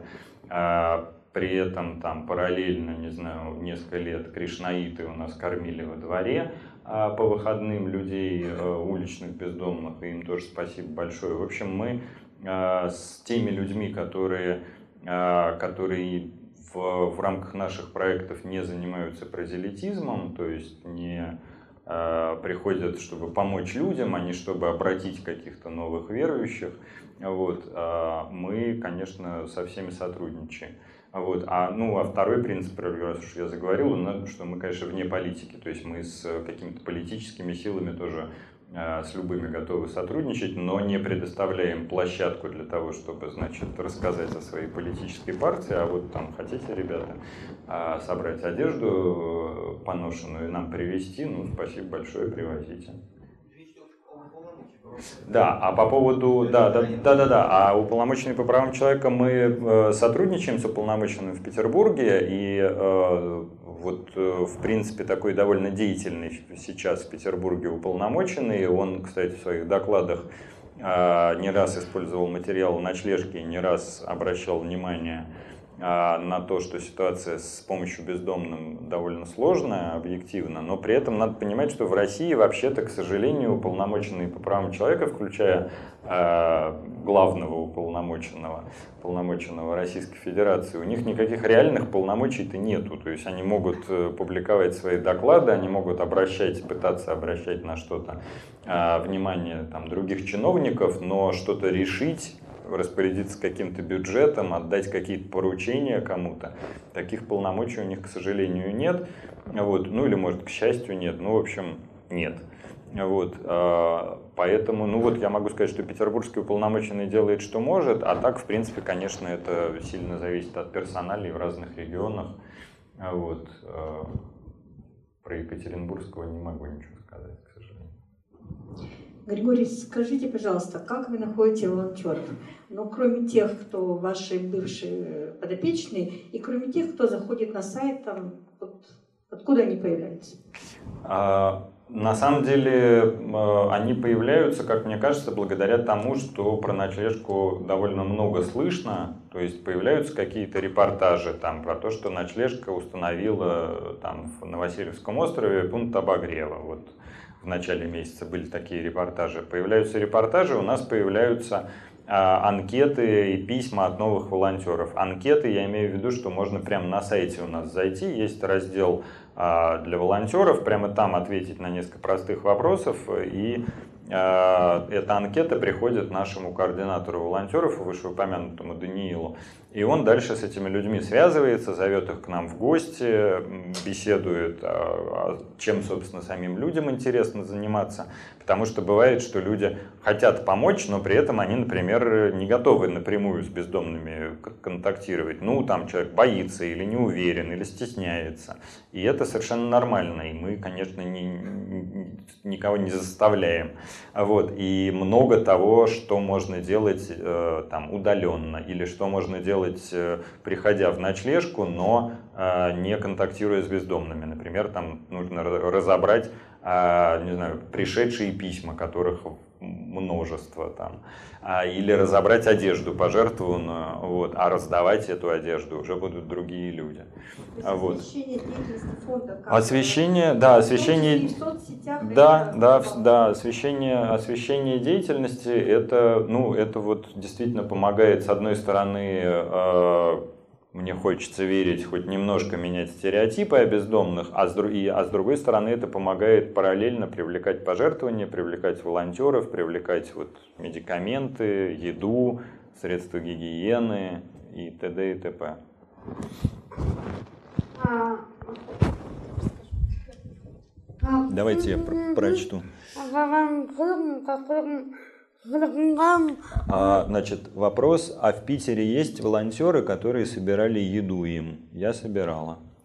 А, да, в Питере есть, конечно, конечно, волонтеры, и, собственно, вся еда, которую мы сейчас раздаем, а мы кормим э, э, каждый вечер вот от 150 до 200 человек кормит ночной автобус, плюс каждый из пунктов обогрева кормит там от 30 до 50 человек, а, а у нас их этой зимой будет три. Ну вот сейчас один уже стоит, еще два будет в начале ноября. Вот вся эта еда, это еда, которую частью приносят люди, а частью готовят э, на благотворительных началах всякие кафе и рестораны. То есть у нас прямо есть э, такой график, что вот там сегодня готовит кафе «Укроп», завтра готовит там ресторан «Гинза», ну и так далее. И э, это, с одной стороны, ну, не, не тяжело, как я надеюсь, для этих заведений, потому что они готовят там кто-то раз в неделю, кто-то раз в две недели, кто-то раз в месяц. А с другой стороны, это позволяет экономить, ну, там, натурально в год несколько миллионов рублей э, ночлежки, которые иначе пришлось бы эту, э, эту еду закупать. И, ну, это выглядит это так, что этот ночной автобус по пути своего следования, он заезжает, оставляет пустые баки, забирает баки с, э, с горячим хорошим супом, с горячим чаем, едет дальше. На следующий, в следующий раз, соответственно, снова, снова заезжает, меняет пустые на полные. Добрый день. Скажите, пожалуйста, э, сейчас, по последним данным, около 5 миллионов бездомных в России. У вас такие же данные, не знаю, сходятся сходятся по вашему мнению? И еще вы сказали, что каждый кризис да, провоцирует новую волну бездомных. В последние годы, в последние знаю, месяцы у вас Какое впечатление создается? становится меньше, больше? А, ну, про статистику я немножко говорил, на самом деле очень сложно сказать. Мне кажется, что 4-5 миллионов, которые иногда приходится встречать, это слишком все-таки много. И мне кажется, что реальная цифра это миллиона полтора. Вот. Но при этом я ну, то есть я руководствуюсь только какими-то косвенными данными, то есть реальных данных ни, ни у кого нету. Когда, там, скажем, в Петербурге в 2002 году проводили перепись населения и ну, реально пытались посчитать бездомных, ходили в места, где э, люди ночуют, насчитали 28 тысяч бездомных. Ну, по нашим оценкам, я напомню, в два раза больше примерно в Петербурге бездомных. Когда проводили перепись 2010 года, насчитали 2 тысячи бездомных. Но тогда уже ну, просто сама система подсчета была другая, уже не, не ходили там по чердакам и подвалам, а просто переписывали тех, кого там, на улице встретили, переписали, не встретили, не переписали. И и вот там вся статистика на тему бездомности, она вся такая, она вся разнится в десятки раз. Где-то посчитали, где-то не посчитали. Вот, и ну, на самом деле единственное, на что можно опираться вот, э, из официальных данных, это статистика по смертности, которую я приводил.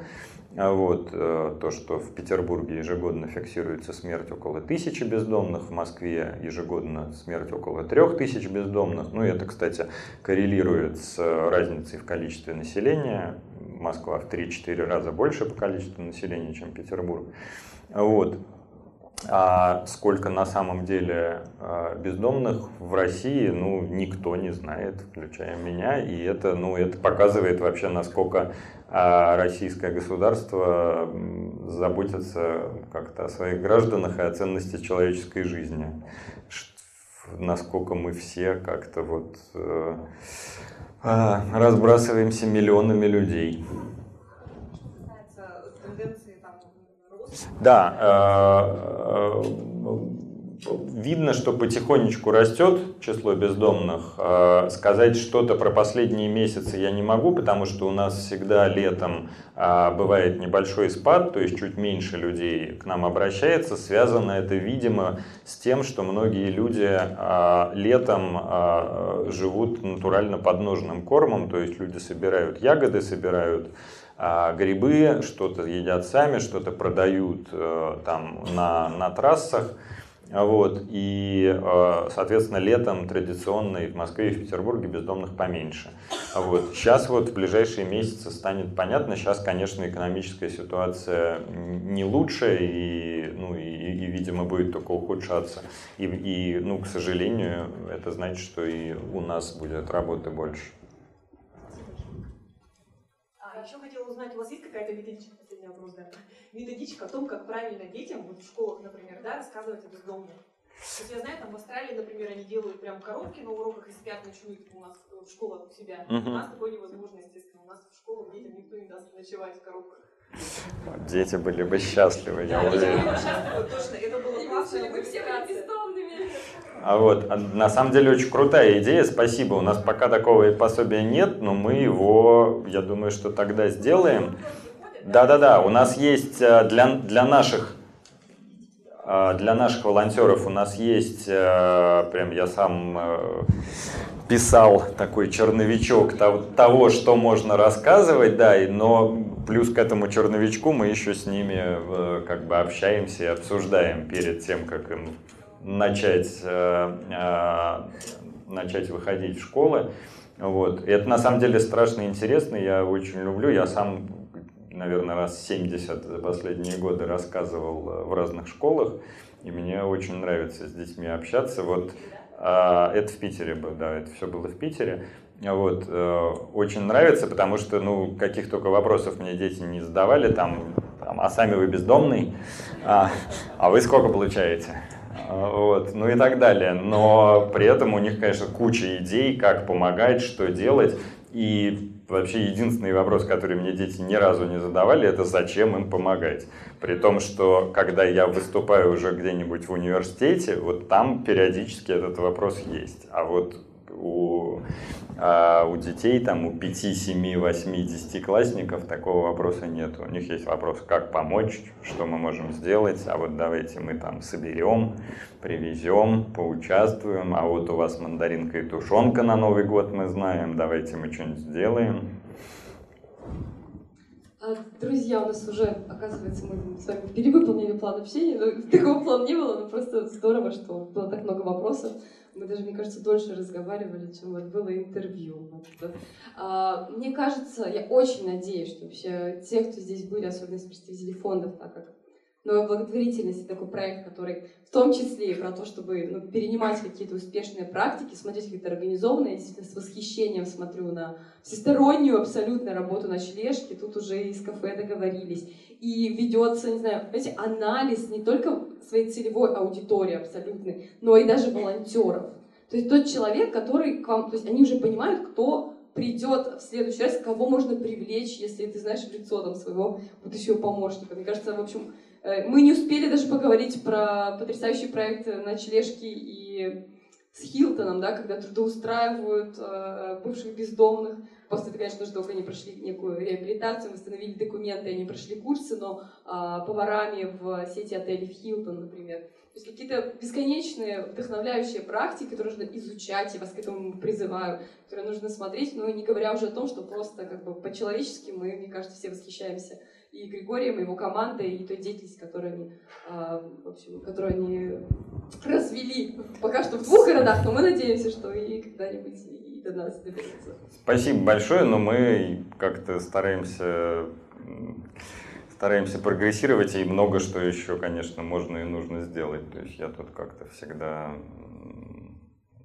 на ошибках на наших концентрируюсь, про которые мы тоже не очень успели поговорить, но которых хватает, поверьте.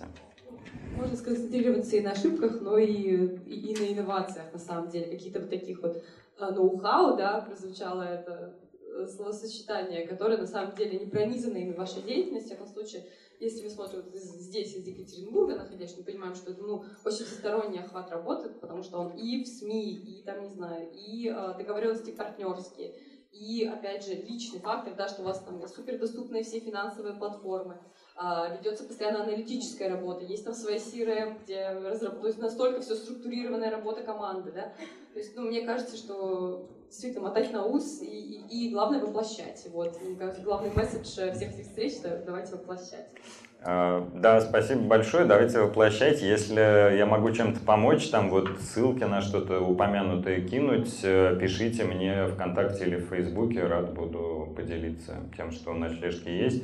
И у нас, кстати, на сайте выложены а, вот коллегам, которые именно помощью бездомным занимаются, у нас на сайте прямо выложены а, пособия, по тем темам, в которых мы как считаем себя экспертами, там пособие, как запустить в своем городе ночной автобус, как устанавливать пункты обогрева.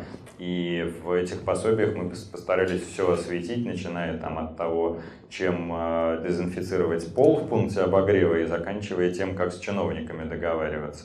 Вот. А отдельно тоже расскажу, мы несколько месяцев назад запустили такой отдельный сайт под названием «Что делать?», а, с алгоритмами по а, юридическому сопровождению. То есть там а, простым, понятным, таким не, а не специальным юридическим языком рассказано, как помочь человеку восстановить те или иные документы, там, паспорт, трудовая книжка, СНИЛС, ИНН и т.д. и т.п. Такой вот как бы инструкция, а, опыт наших юристов и социальных работников, которые мы обобщили и превратили в такие понятные алгоритмы.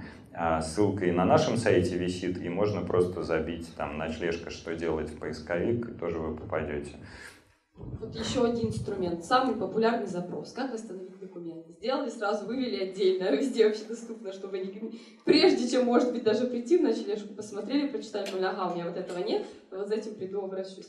И я последнее, наверное, что хочу сказать, потому что мы сегодня говорили о такой действительно стигматизированной э, теме и о таких людях, и мне кажется, очень а, важно, что здесь собрались люди, которым почему-то это показалось точно так же близко.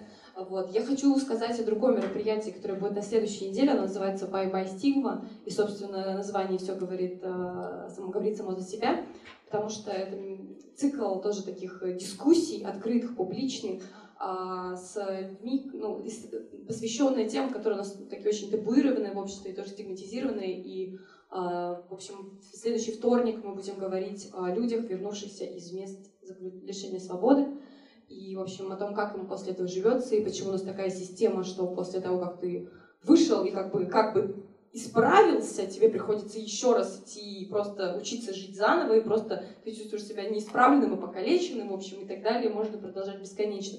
И как вообще, ну, понятно, что у нас в обществе тоже много предрассудков на, по поводу этих людей существует, и что не хочется их видеть ни в соседях, ни в коллегах, но, может быть, если бы не было бы этих предрассудков, наоборот, как раз-таки устройство было жилось бы всем нам немножко легче. Спасибо большое, Григорий. Спасибо, спасибо большое вам. Спасибо.